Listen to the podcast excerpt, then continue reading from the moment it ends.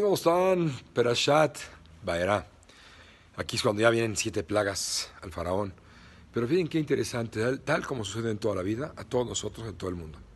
Si ustedes se fijan en el Perashat anterior, Dios le advierte por medio de Moshe Rabbenu al faraón que si no libera a su hijo primogénito, Israel, va a matar a su hijo primogénito. O sea, realmente el castigo era que muriera su hijo primogénito, tal cual.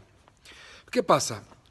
En el Shamaim, cuando hacen un, un, decreto de un castigo, un cobro, una limpieza para la persona, pues en ese momento eh, lo que hacen en el Shamaim, no nomás al faraón, a todos nosotros, nos reducen el, el pago de, ese, de esa limpieza a lo mínimo posible. Si no la pasamos y no reconocemos, pues, ¿qué pasa? Pues nos viene otra peor, una plaga peor. Ah, no reconocemos, viene la siguiente. Ah, no hacemos caso, viene la siguiente.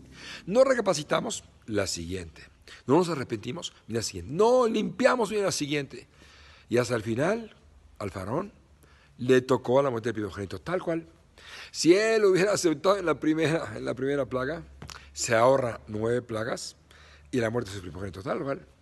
No hay que entender que sucede en todo. Si te golpeaste un codo, quiere decir que, imagínate qué tenía que pasarte y llegó al golpe de un codo o una pérdida de un dinero pequeño. Así sucede. Te ayuda a acercarse a Dios y que más que no cuando que esté en torno.